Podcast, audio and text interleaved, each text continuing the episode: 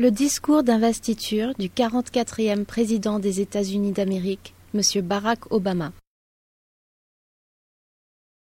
Mes chers concitoyens, je me présente devant vous aujourd'hui en toute humilité face à la tâche qui nous attend, reconnaissant de la confiance que vous m'avez accordée et conscient des sacrifices consentis par nos ancêtres. Je remercie le président Bush des services rendus à notre nation, ainsi que de la générosité et de la coopération dont il a fait preuve durant toute la transition. 44 Américains ont désormais fait ce serment présidentiel. Ces mots ont été souvent prononcés dans la marée montante de la prospérité et dans les eaux calmes de la paix. Mais il est arrivé que ce serment ait été prononcé alors que le temps était orageux et que la tempête faisait rage. En ces moments-là, l'Amérique a persévéré, non seulement du fait des compétences et de la perspicacité de ses dirigeants, mais parce que nous, le peuple, sommes demeurés loyaux envers les idéaux de nos ancêtres et envers les documents fondateurs de notre nation. Il en a été ainsi, et il doit en être ainsi pour cette génération d'Américains. Le fait que nous traversons une crise est désormais bien compris. Notre pays est en guerre contre un réseau tentaculaire de violence et de haine. Notre économie est gravement affaiblie, conséquence de la cupidité et de l'irresponsabilité de certains, mais aussi de notre incapacité collective de faire les choix difficiles et de préparer notre nation à une nouvelle donne. Des domiciles ont été perdus, des emplois ont été éliminés, des entreprises ont été brisées. Notre système de santé est trop coûteux, nos écoles mènent trop souvent à l'échec, et chaque jour amène de nouvelles preuves la façon dont nous utilisons l'énergie renforce nos adversaires et menace notre planète. Ce sont là des indices de crise qui se prêtent aux analyses de données et aux statistiques. Moins mesurable, mais tout aussi profonde, est la perte de confiance qui sévit dans tout le pays. Une peur tenace que le déclin de l'Amérique soit inévitable et que la prochaine génération doive revoir ses ambitions à la baisse. Aujourd'hui, je vous dis que les défis que nous devons relever sont réels ils sont graves et ils sont nombreux. Ils ne seront pas faciles à relever, et cela ne pourra pas se faire rapidement. Mais sachez-le bien, Amérique, nous les relèverons. Nous sommes assemblés en ce jour parce que nous avons choisi de faire triompher l'espoir sur la peur et l'unité de notre dessein sur le conflit et la discorde. Nous sommes venus en ce jour proclamer la fin des mesquineries, des fausses promesses, de la récrimination et des dogmes dépassés qui étranglent notre vie politique depuis trop longtemps. Nous demeurons une jeune nation, mais comme il est dit dans les Écritures, il est temps de dépasser les enfantillages. Il est temps de réaffirmer notre ténacité, de choisir ce qu'il y a de mieux dans notre histoire, de préserver ce don précieux, cette noble idée transmise de génération en génération, la promesse divine que nous sommes tous égaux, que nous sommes tous libres et que nous méritons tous la chance de poursuivre la pleine mesure du bonheur. En réaffirmant la grandeur de notre nation, nous comprenons que cette grandeur n'est jamais dû, il faut la mériter.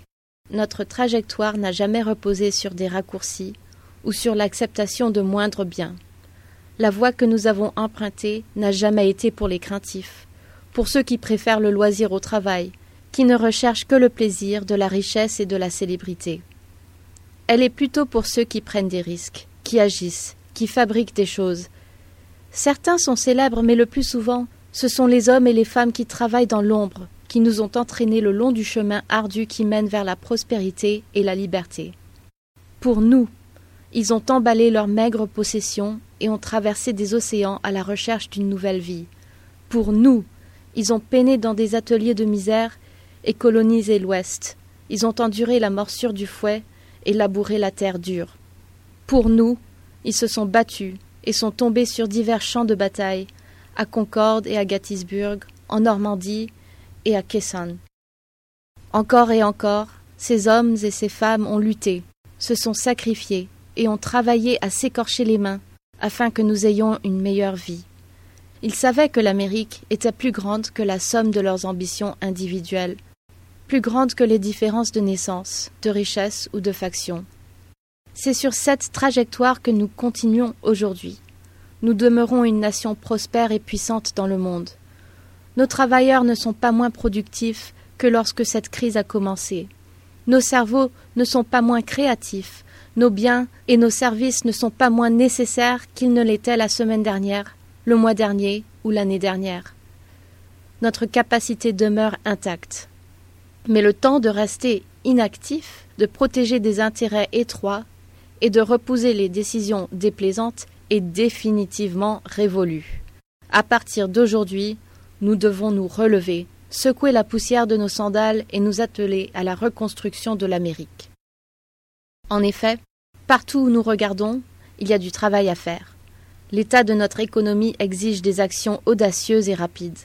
Et nous agirons, non seulement pour créer des emplois, mais pour poser une nouvelle fondation de la croissance. Nous construirons des routes et des ponts, et installerons des réseaux électriques et des lignes numériques qui alimenteront notre commerce et nous relierons les uns aux autres. Nous replacerons la science à sa juste place, et nous nous servirons des merveilles de la technologie pour améliorer la qualité des soins médicaux tout en en réduisant les coûts.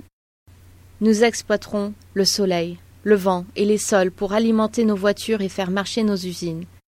Et nous transformerons nos écoles, nos collèges et nos universités de façon à répondre aux exigences d'une nouvelle ère. Tout cela, nous pouvons le faire. Tout cela, nous le ferons.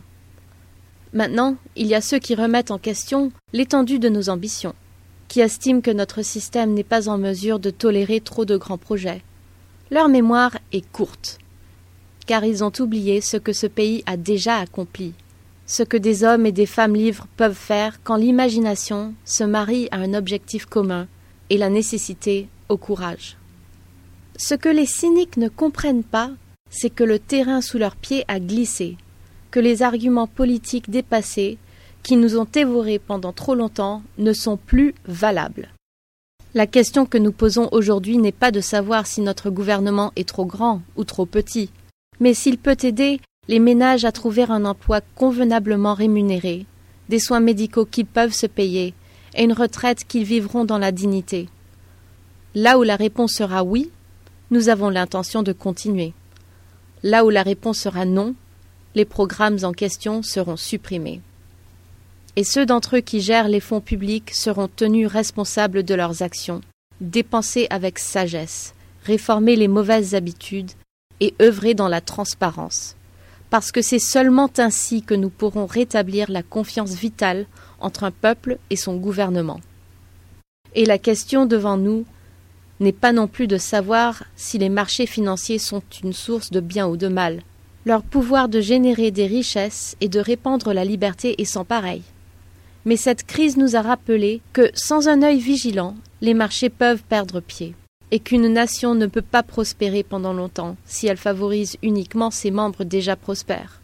La réussite de notre économie a toujours dépendu non seulement du niveau de notre produit intérieur brut, mais aussi de l'étendue de notre prospérité, de notre habileté à étendre cette chance à toutes les personnes de bonne volonté, non pas par charité, mais parce qu'il s'agit là du moyen le plus sûr de parvenir au bien commun. Concernant notre défense commune, nous rejetons comme faux le choix entre notre sécurité et nos idéaux. Nos pères fondateurs, face à des dangers que nous pouvons à peine imaginer, rédigèrent une charte qui garantit la primauté du droit et les droits de chaque être humain, une charte renforcée depuis par le sang des générations. Ces idéaux éclairent encore le monde, et nous ne les abandonnerons pas par opportunisme. Ainsi donc, à tous les peuples et gouvernements qui nous regardent aujourd'hui, des plus grandes capitales au petit village natal de mon père, sachez que l'Amérique est l'ami de chaque nation et de chaque homme, femme et enfant qui aspirent à un avenir de paix et de dignité, et que nous sommes prêts de nouveau à assumer notre rôle dirigeant. Rappelez-vous que les générations précédentes ont combattu le fascisme et le communisme au moyen non seulement de missiles et de chars, mais aussi d'alliances solides et de principes durables. Elles avaient compris que notre puissance à elle seule ne pouvait nous protéger et ne nous donnait pas non plus le droit de faire tout ce que nous voulions. Ces générations savaient, en revanche, que notre puissance ne pouvait que croître quand nous nous en servions prudemment, que notre sécurité provenait de la justice de notre cause, de la force de notre exemple et des qualités modératrices d'humilité et de retenue. Nous sommes les gardiens de cet héritage. Guidés une fois de plus par ces principes, nous pouvons affronter toutes ces nouvelles menaces qui exigent un effort encore plus important, une coopération et une entente renforcée entre pays. Nous commencerons par laisser l'Irak à son peuple, en nous y prenant de manière responsable, et par établir une paix durement remportée en Afghanistan. De concert avec de vieux amis et d'anciens ennemis, nous œuvrerons sans relâche à réduire la menace nucléaire et à éloigner le spectre du réchauffement de la planète. Nous ne nous excuserons pas de notre mode de vie, de même que nous ne vacillerons pas dans sa défense. Et à ceux qui cherchent à parvenir à leurs objectifs en semant la terreur et en massacrant des innocents, nous disons aujourd'hui notre esprit est plus fort et ne peut être brisé, vous ne pourrez pas l'emporter à l'usure et nous vous vaincrons car nous savons que nos origines hétéroclites constituent une force et non une faiblesse. Nous sommes une nation de chrétiens, de musulmans, de juifs et d'hindous, ainsi que de non-croyants. Nous sommes façonnés par toutes les langues et toutes les cultures, originaires de tous les coins du monde. Et parce que nous avons goûté à la lie amère de la guerre civile et de la ségrégation, et que nous sommes sortis de ce sombre chapitre renforcés et encore plus unis, nous ne pouvons qu'être convaincus du fait que les vieilles rancunes disparaîtront un jour, que les divisions tribales seront bientôt dissoutes, qu'au fur et à mesure que le monde deviendra plus petit, notre humanité commune se révélera au grand jour, et que l'Amérique doit jouer le rôle qui est le sien pour assurer l'avènement d'une nouvelle ère de paix. Au monde musulman, nous cherchons une nouvelle façon d'avancer, fondée sur les intérêts communs et sur le respect mutuel. Aux dirigeants de par le monde qui cherchaient à semer le conflit ou à faire porter à l'Occident les maux de votre société, sachez que votre peuple vous jugera selon ce que vous aurez bâti, et non pas selon ce que vous aurez détruit. À ceux qui s'accrochent au pouvoir par la corruption et le mensonge et qui étouffent la dissension, sachez que vous êtes du mauvais côté de l'histoire mais nous vous tendrons la main si vous êtes disposés à desserrer votre poing. Au peuple des nations pauvres, nous promettons de travailler avec vous, à faire prospérer vos fermes et couler des eaux limpides, à nourrir les corps décharnés et les esprits affamés. Enfin, aux pays qui, comme le nôtre, jouissent d'une relative abondance, nous disons que nous ne pouvons plus nous permettre l'indifférence face à la souffrance extérieure, ni consommer les ressources de la terre sans égard aux conséquences, car le monde a changé, et nous devons changer avec lui. En contemplant la route qui s'ouvre devant nous, avec humilité, nous adressons une pensée reconnaissante aux courageux Américains qui, à cette heure précise, patrouillent dans des déserts et des montagnes lointains. Ils ont quelque chose à nous dire aujourd'hui, tout comme nos héros disparus, qui reposent à Arlington et nous murmurent à travers les âges. Nous les honorons non seulement parce qu'ils sont les gardiens de notre liberté, mais aussi parce qu'ils incarnent la volonté de servir, une disposition à trouver un sens dans une chose qui les dépasse. Et pourtant, en ce moment même, en ce moment qui va définir une génération, c'est précisément cet esprit qui doit nous habiter. Car, pour tout ce que le gouvernement peut et doit faire, c'est en fin de compte sur la foi et la détermination du peuple américain que notre pays s'appuie. C'est la gentillesse d'accueillir l'étranger quand la digue se rompt. C'est la générosité du travailleur qui préférerait réduire ses heures plutôt que de voir un ami perdre son emploi, qui nous font traverser nos heures les plus sombres. C'est le courage dont fait preuve le pompier quand il s'engouffre dans un escalier enfumé. Mais c'est aussi la volonté d'un parent d'élever un enfant qui finalement détermine notre destin. Nos défis peuvent être nouveaux, tout comme les instruments au moyen desquels nous les relevons. Mais les valeurs dont notre succès dépend, le travail acharné et l'honnêteté, le courage et le fair play, la tolérance et la curiosité, la loyauté et le patriotisme, ces valeurs-là sont anciennes, elles sont vraies, elle constitue la force tranquille du progrès depuis le début de notre histoire. Ce qui s'impose maintenant, c'est un retour à ces vérités. Ce qu'il nous faut aujourd'hui, c'est une nouvelle ère de responsabilité, la reconnaissance de la part de chaque Américain que nous avons des devoirs envers nous-mêmes, la nation et le monde, des devoirs que, loin d'accepter à contre-cœur, nous assumons avec joie, fort de notre conviction qu'il n'est rien de plus satisfaisant pour l'esprit, ni de plus propre à notre caractère, que de nous donner entièrement à une tâche difficile. Tels sont le prix et la promesse de notre citoyenneté. Telle est la source de notre confiance, la certitude que Dieu nous appelle à façonner un destin incertain. Tel est le sens de notre liberté et notre credo, la raison pour laquelle des hommes, des femmes et des enfants de toute race et de toute foi peuvent s'unir joyeusement sur cette magnifique explanade, et qu'un homme dont le père, il y a moins de soixante ans, n'aurait peut-être pas été servi dans un restaurant local, peut aujourd'hui se tenir debout devant vous pour prononcer le serment le plus sacré. Aussi, marquons ce jour de souvenir de qui nous sommes et de la distance que nous avons parcourue. L'année de la naissance de notre pays, au plus froid de l'hiver, une petite bande de patriotes s'était serrée autour de feux de camp mourants, sur les rives d'un cours d'eau glacée. On avait abandonné la capitale. La neige était maculée de sang et c'est à l'heure où l'issue de notre révolution était le plus incertaine que le père de notre nation ordonna que les paroles suivantes fussent lues à la population. Qu'il soit dit au monde à venir qu'au plus profond de l'hiver, alors que rien ne pouvait survivre hormis l'espoir et la vertu, que cette ville et ce pays, alertés par un danger commun, se levèrent à sa rencontre.